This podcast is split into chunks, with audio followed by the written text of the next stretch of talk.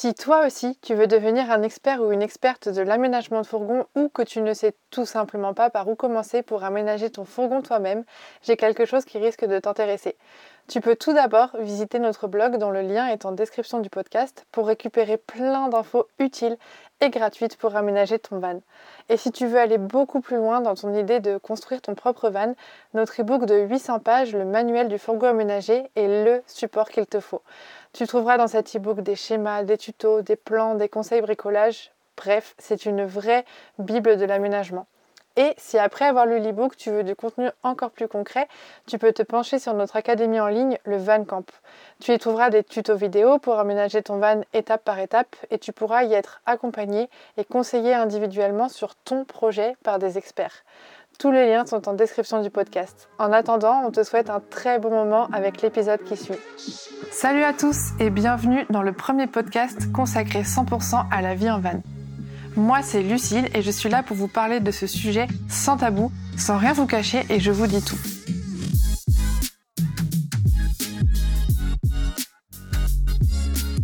Ma mission, c'est vraiment de vous expliquer à quoi ressemble la vie en van telle qu'on la connaît nous. Je vous transmets un peu ce que nous on a vécu pour que vous sachiez dans quoi vous vous lancez et vous donner aussi nos petits tips et nos petits conseils pour vous accompagner.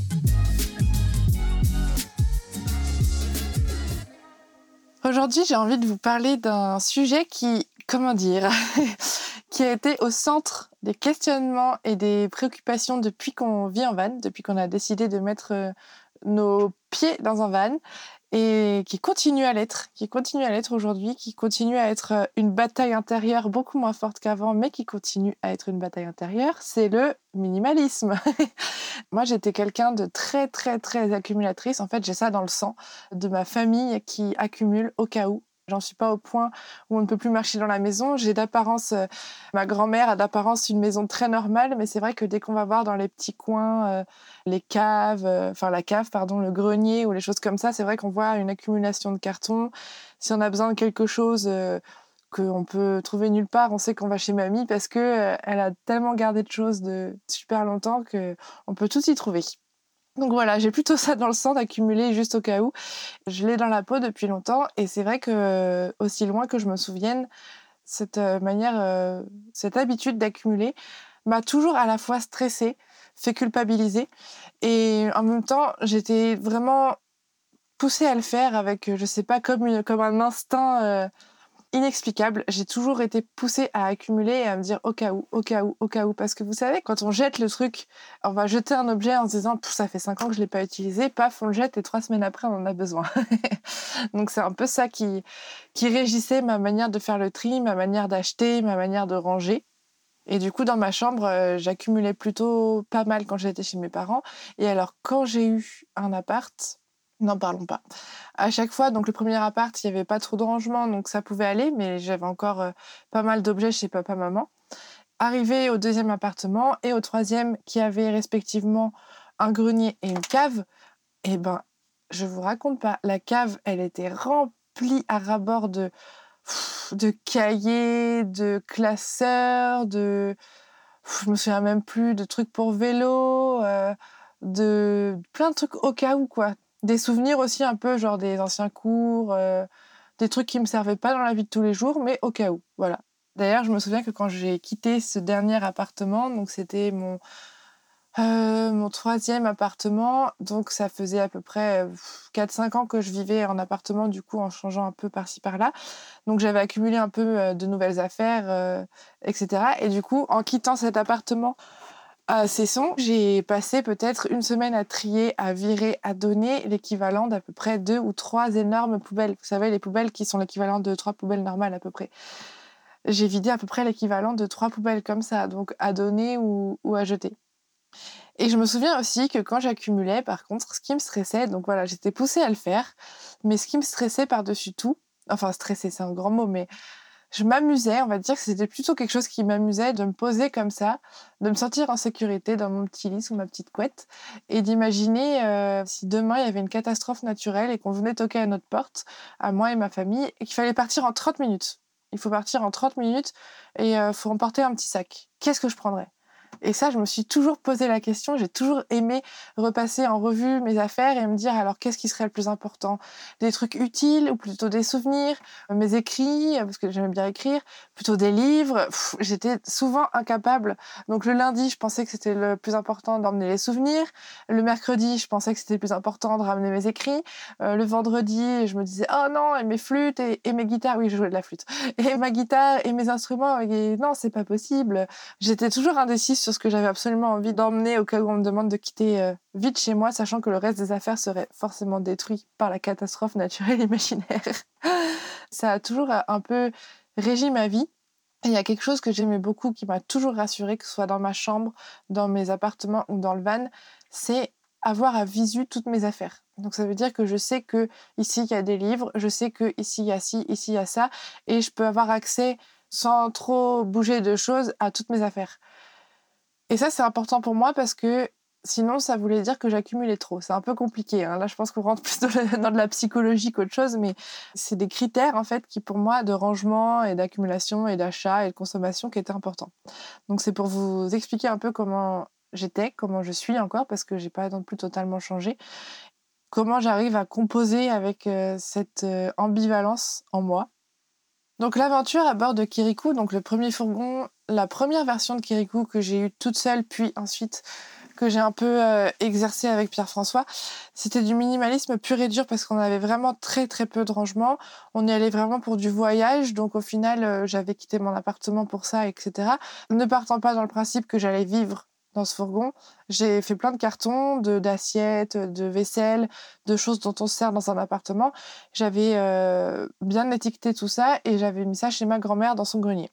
J'avais, euh, je sais pas, comme quand on déménage en fait, parce qu'au final, je passais d'un appartement déjà hyper blindé à un van. J'avais, je sais pas, une quinzaine de cartons. Et donc, je les ai laissés chez ma grand-mère. Et on est parti à bord de Kirikou, voilà, pendant 2-3 mois, tous les deux. Et puis, je me suis rendu compte, au final, euh, que j'avais pas forcément besoin de tout ce que j'avais dans les cartons, qu'on se débrouillait très bien comme ça. Qu'en fait, quand on a les affaires devant nous, on a envie de les utiliser, on pense qu'elles sont utiles, mais dès qu'on les oublie, dès qu'elles sont dans un coin de carton dans le grenier, dans un coin de oublié, en fait, elles nous manquent pas du tout. Et là, j'ai dit, waouh, c'est dingue ça. Moi qui connaissais presque toutes mes affaires par cœur, c'est limite si je leur donnais pas un nom. qui, euh, alors ça c'est très de famille aussi. D'un coup, euh, je me souvenais d'une affaire et je dis, oh, je l'ai mise où? Vite, faut que je la retrouve. Alors que j'en avais pas besoin. Je sais pas, un pull euh, corail que j'avais pas vu depuis trois semaines. D'un coup, il me revenait à l'esprit. J'ai, oh là là, je l'ai mis où? Faut que je le retrouve. Et là, en van, tout ça, ça avait disparu. Je me suis rendu compte que pour vivre, j'avais pas besoin de toutes ces affaires. J'avais pas besoin d'avoir des trucs au cas où. Parce qu'en fait, au cas où, quand on a un problème, on se débrouille très très bien. S'il nous manque une paire de baskets, bah en fait, on va en acheter une. Certes, c'est pas super parce qu'on consomme, parce que voilà, on aurait pu prévoir, on dépense de l'argent, mais en fait, c'est pas grave. Et donc, du coup, j'avais, j'avais 15 cartons chez ma grand-mère. Et euh, au final, en rentrant du premier road trip avec Kirikou, j'ai commencé à faire un tri. En fait, on est retourné en appartement parce que, euh, voilà, suite à à la fin de ces trois mois, je suis partie deux semaines euh, en road trip avec Kirikou, avec mes amis, et on s'est fait remplacer les injecteurs euh, présents par des injecteurs très pourris, ce qui nous a coûté à peu près 7-8 mois, voire 9 euh, d'expertise, de procédures et, et de galères qui ont fait qu'on a dû reprendre un appartement à Fontainebleau avec Pierre-François. Donc on était tous les deux. J'ai repris quelques cartons, enfin même quasiment tous les cartons de chez ma grand-mère à vrai dire, à ce moment-là, on n'avait pas spécialement l'envie de vivre en van, mais en tout cas, on n'avait pas non plus l'envie de vivre en appartement. On voulait continuer à voyager, mais euh, ce n'était pas possible étant donné que le van et euh, tout ce qui va avec, donc les sous euh, que ça engendrait, etc., tout nous empêchait de partir. Je pouvais pas me dire, allez hop, je rachète un autre van, je revendrai celui-là quand il sera réparé, j'avais pas les sous, enfin bon, c'était pas possible on était bloqué là à attendre le van. On a repris les cartons, on s'est réinstallé pour une durée indéterminée en se disant qu'on reprendrait le van quand il serait réparé pour aller en week-end et en vacances. Et au fur et à mesure du temps, on a pété un câble. on a décidé que non, il fallait qu'on réaménage le van de manière à ce qu'on puisse vivre dedans et qu'on allait partir en saison. Donc du coup, c'est là qu'on a commencé à faire un bon tri dans les affaires. Je me souviens qu'en fait, on avait deux pièces, enfin on avait trois pièces, le salon, quatre même, le salon, la cuisine et deux chambres. Et en fait, il y a une des chambres qui faisait dressing. Du coup, le dressing était rempli de toutes les chaussures de PF, de toutes mes chaussures, de tous les sacs, de tous les pulls, les, les, les jeans, les t-shirts, enfin bref, j'en passe. J'en ai encore aujourd'hui deux sacs que j'ai pas fini de vendre pour vous dire. Alors que quand on a décidé de partir de l'appart et que du coup on avait l'expérience du van, on savait l'espace qu'il y avait, on s'est dit on va pas retourner de chez grand-mère, euh, on va tout vendre en fait, tout donner et là on va vraiment essayer de faire en sorte que notre vie tiennent dans quelques cartons. Avoir certes quelques trucs euh, comme de la belle vaisselle et tout qu'on laisse euh, chez ma grand-mère parce que c'est le genre de choses qu'on ne se dit pas qu'on va vivre en van toute notre vie. Peut-être qu'un jour on aura envie de les récupérer, que j'aurai envie de les récupérer, donc on ne les jette pas, on les laisse chez grand-mère, mais tout le reste, comme les fringues, l'électronique qu'on n'utilise plus, qui n'ont pas de valeur sentimentale, hop, on dégage, on vend. Et pour vous dire, du coup, tout le dressing, j'ai gardé seulement quelques trucs j'ai réussi à vendre pour 600 euros sur Vinted et il m'en reste encore deux sacs. Donc je ne sais pas si vous vous rendez compte à peu près de, de la quantité que ça peut faire, mais on avait quand même une pièce, un dressing quoi, de 13 mètres carrés rempli. Genre il y avait les barres, euh, les placards, tout ça, tout était rempli.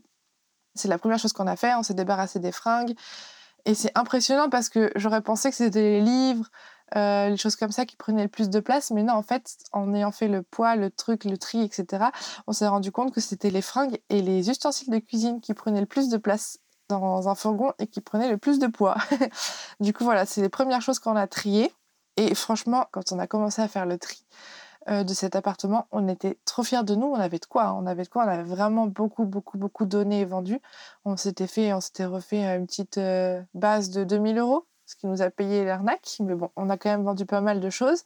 Et en fait, quand je reviens en arrière aujourd'hui, j'ai envie de dire à la Lucille qui triait il y a 4 ans, ma pauvre, si tu savais ce qui t'attend, là t'es fière, mais attends, attends de voir quand tu vas vraiment vivre en van, que papa et maman ils vont commencer à avoir besoin de ta chambre parce que t'as encore quelques trucs là-bas. Ah là là, c'était que le début. Voilà, ça c'était la, première étape et déjà ça a fait un bien fou de trier ça. Donc on, a, on est parti ensuite avec nos affaires aménager Kirikou. On avait tout mis dans Kirikou plus ou moins vide, on avait tout blindé dedans et on était parti chez l'artisan du voyage pour l'aménager avec lui. C'est là qu'on a commencé un peu à se former l'aménagement. Et en fait, euh, on a tout mis dans le gîte, euh, les affaires, etc., en attente dans les cartons pour pouvoir les mettre dans Kirikou. Donc on a aménagé Kirikou, on a rempli toutes les affaires.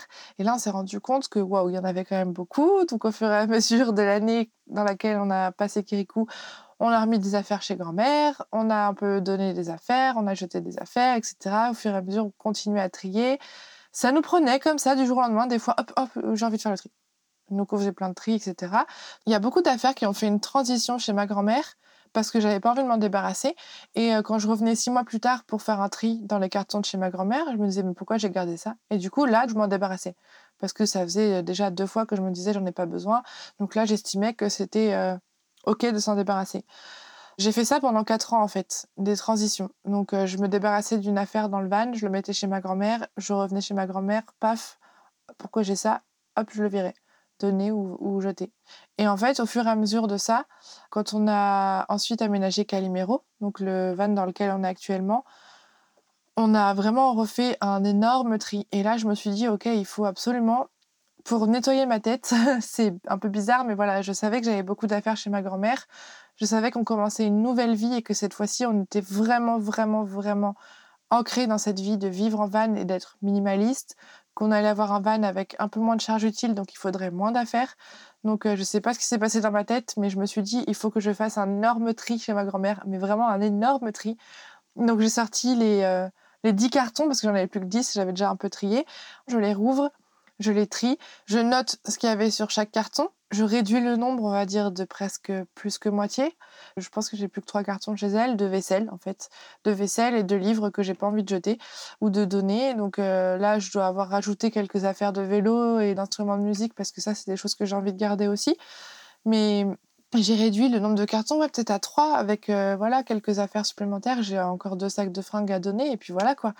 On va dire que je lui prenais peut-être euh, 5 mètres carrés, je lui en prends peut-être plus que 2.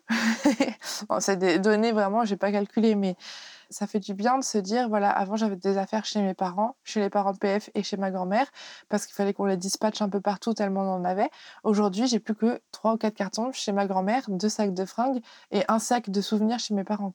il y a quatre ans, m'aurait dit ça, j'aurais dit mais n'importe quoi, mes affaires, j'y tiens trop. C'est, je sais qu'un jour je retournerai en maison, euh, que j'aurai envie de remplir ma maison de plein de choses et que voilà, aujourd'hui, je suis hyper heureuse de savoir que j'ai que trois cartons chez mes parents, que toutes mes affaires tiennent dans mon fourgon de 5 mètres carrés, enfin dans notre fourgon de 5 mètres carrés, que je suis heureuse avec ça, que j'ai pas besoin de plus. Ça m'arrive des fois, peut-être une fois par an, j'essaye de contrôler, mais bon, j'accumule, on va dire, des choses. Je me mets à, aller acheter des trucs utiles, hein, mais des trucs. Euh, d'un coup, j'ai envie de me mettre à l'aquarelle. Euh, ah bah, faut que j'achète plein de matériel d'aquarelle. Il le faut.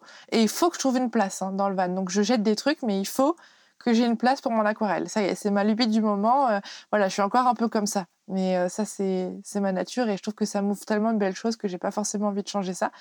Et c'est vrai que j'ai aussi une accumulation de formations. ça, aujourd'hui, je suis inscrite à plein de formations que j'arrive pas forcément à faire dans les temps que je voudrais, mais je sais que je les ai, donc je suis contente. Voilà, je pense qu'on va pas faire de la psychologie dans ce podcast, ça, ça sert à rien, euh, enfin ça vous apporte pas grand chose de savoir ça, à part peut-être que si vous vous reconnaissez là-dedans, vous pouvez vous dire que tout n'est pas perdu. Si vous accumulez et que vous aimez accumuler, vous pouvez vous dire que non, un jour vous arriverez à avoir plus que trois cartons et de vivre avec les affaires dans le van et que tout se passera très bien et qu'au contraire, ça libère quoi. Ça libère vraiment énormément de savoir que, en fait, pour vivre heureux, on n'a pas besoin de beaucoup d'affaires. Dans notre euh, communauté, entre guillemets, c'est devenu quelque chose de plutôt normal. On le sait, qu'on vit mieux avec peu. On le sait. Mais c'est quand même bien de le rappeler et de se dire, le jour où il manque quelque chose, où vraiment on a besoin de quelque chose, on peut l'acheter d'occasion, on peut l'acheter neuf, on peut demander à des potes de nous le dépanner. Et c'est OK. Moi aussi, je partais d'un principe que en fait, je voulais être autonome. Je voulais rien avoir besoin de demander à personne. Mon objectif, ça a toujours été le van. Je veux pouvoir l'utiliser et vivre dedans sans rien demander à personne au milieu d'un désert pendant au moins une semaine sans que j'ai besoin de dépendre de qui que ce soit. Mon objectif, c'est d'être autonome à 100%. Et si je veux euh, pouvoir faire du vélo, je veux pas avoir à le stocker quelque part et à demander les clés à quelqu'un pour pouvoir aller le chercher. Si je veux faire du vélo, le vélo rentrera dans le van. c'est, ça a toujours été ça. Autonomie, rien demander à personne, des affaires qui sont stockées quelque part, ok, mais c'est des affaires que je garde au cas où pour plus tard. C'est pas des affaires dont je dois avoir besoin euh, dans ma vie de tous les jours ou de temps en temps, genre par exemple euh, mes affaires d'été, mes affaires d'hiver. Jamais Pierre-François n'a réussi à me faire sortir les affaires d'hiver du van quand on était en été et vice versa. Je veux pouvoir vivre dans mon van toute l'année sans rien avoir à demander à personne. Ça, c'est c'est peut-être un toc, je sais pas, mais c'est quelque chose qui, qui est important pour moi. Donc voilà, pour vous expliquer un peu comment ça s'est passé, tout ça, ça a vraiment pas pris deux minutes. Au début, à chaque étape que j'ai passée de tri, j'étais super contente en me disant ça y est, enfin, je suis minimaliste. Et à chaque étape de tri où je me suis dit que je pourrais pas aller plus loin, je pourrais pas faire mieux et que là j'étais à mon maximum, quand je me suis remise à avoir envie de ranger de trier, à chaque fois j'ai trouvé des choses à donner ou à vendre. Et à chaque fois, c'est des choses que trois ans plus tard, on m'aurait dit tu les dégages. J'aurais dit jamais de la vie. jamais de la vie. Les besoins évoluent, les envies évoluent, donc on n'a jamais fini en fait de faire le tri, ce qui pourrait paraître décourageant en fait pour quelqu'un qui se lance dans le minimalisme. Mais en fait, il faut pas voir le tri comme une fin en soi. C'est pas voilà, il faut que je fasse le tri et je dois rester comme ça. Je dois pas avoir plus, je dois pas avoir moins. Ça, c'est mon tri pour la vie. Euh, je, je suis bien. Non, les envies évoluent, les choix évoluent, les besoins évoluent. Et en fait, c'est trop bien parce que du coup, on apprend à vivre avec nos envies changeantes, nos besoins changeants.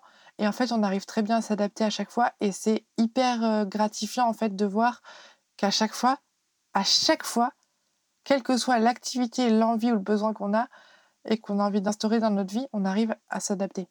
Et c'est génial parce que du coup, on peut se dire, demain, j'ai envie de faire quelque chose de nouveau, j'y arriverai, j'arriverai à m'adapter, j'arriverai à faire des nouvelles choses, j'arriverai à être heureuse et j'arriverai à faire en sorte que ça fonctionne au niveau de l'espace que j'ai et au niveau de tout ce que ça me demande comme ressources. Au début, quand on est parti en van, je suis partie du principe que je devrais faire du sport qui prend pas de place, donc euh, courir, faire de la muscu, etc. Et en fait, au fur et à mesure, voilà, aujourd'hui, euh, j'ai appris à évoluer avec euh, l'espace qu'on a, les possibilités qu'on a. Et aujourd'hui, je fais du surf, du vélo et du cheval. Donc, c'est pas les sports qui prennent le moins de place, vraiment pas. Donc euh, voilà, on a appris à créer l'espace pour ça et à s'adapter. Et donc, c'est génial parce qu'en fait, le tri, je sais aujourd'hui, je suis tout à fait OK avec l'idée que demain, ça se trouve, voilà, on va vider le van pour le contrôle technique et pour refaire les peintures. Ben, en remettant tout dedans, je sais très bien qu'il y a des choses sur lesquelles je vais tomber, que je vais virer. Et en fait, maintenant, ça me rend presque impatiente de le faire. Je suis plus du tout en mode, euh, oh, je croyais que j'en avais fini avec ça, euh, c'est bon, c'est fini, le tri, euh, je l'ai fait il y a quatre mois, pourquoi le refaire? Mais non, en fait, je sais qu'il y en aura toujours à faire. Et moi, je trouve ça génial. Voilà, tout simplement. C'est vrai qu'aujourd'hui, même quand je regarde dans mes photos, dans mon téléphone, dans mes disques durs, dans mes. tout ça, avant, j'avais peut-être 10 dossiers à trier de 30 gigas chacun dans les photos, euh, dans les, dans les albums, etc. Aujourd'hui, tout est bien trié. J'ai peut-être plus qu'un dossier de à trier, peut-être qui fait 5 gigas, que je dois encore faire. Mon téléphone, à chaque fois, je vide les photos, je les trie bien. J'ai pas mis le photo dedans, il est pas blindé. Euh, genre, c'est vraiment un, un, mode de vie propre. C'est marrant, c'est la première chose qui me vient à l'esprit quand j'imagine ça. C'est un mode de vie propre parce que on n'est pas encombré en fait de choses qui nous servent à rien. Parce que je sais pas si ça peut vous le faire à vous. Mais c'est vrai que moi, quand je vois, euh, je sais pas, euh, plein de livres sur mon étagère que j'ai entassés depuis dix ans, paf, une culpabilité qui arrive que oh, je les, les ai pas lus, il faut que je les lise absolument. Je m'étais promis ça, je m'étais promis de le faire, il faut que je lise, sinon c'est un échec. Pareil pour euh, n'importe quoi en fait, pour une activité manuelle dans laquelle j'ai voulu me lancer. Je l'ai pas fait pour X ou Y raison et je, la vois euh, pas réapparaître devant moi et je me dis oh là là je m'étais promis de faire ça et je l'ai jamais fait euh, hop culpabilité. Donc voilà c'est des choses un peu en faisant le tri dont on se débarrasse en fait. On s'allège de toutes les promesses qu'on s'était faites et qu'on n'a pas forcément tenues et c'est pas forcément mal. On s'allège de tout ça en fait. On se concentre sur l'essentiel et c'est en ça que le minimalisme pour moi il permet de se concentrer sur l'essentiel. C'est qu'on s'allège de toutes les choses euh, qu'on a accumulé en se promettant de faire des choses, en se promettant de les faire, en se promettant, en se promettant, en se promettant, et en culpabilisant de ne pas le faire. Je rappelle euh, avant de terminer que ça ne l'a vraiment pas pris deux minutes, c'est encore pas fini, le tri c'est à l'infini, tout le temps. On rachète, on remplace, on jette, on donne tout le temps. Si vous vous reconnaissez là-dedans, je serais ravie d'avoir votre retour, euh, soit par euh, mail, commentaire, Instagram, la plateforme que vous souhaitez, mais je serais vraiment ravie d'avoir des retours là-dessus parce que c'est des pulsions qu'on a qui sont ambivalentes, etc., qui nous poussent à acheter, mais aussi à culpabiliser d'acheter, qui nous poussent à accumuler, mais aussi à culpabiliser d'accumuler.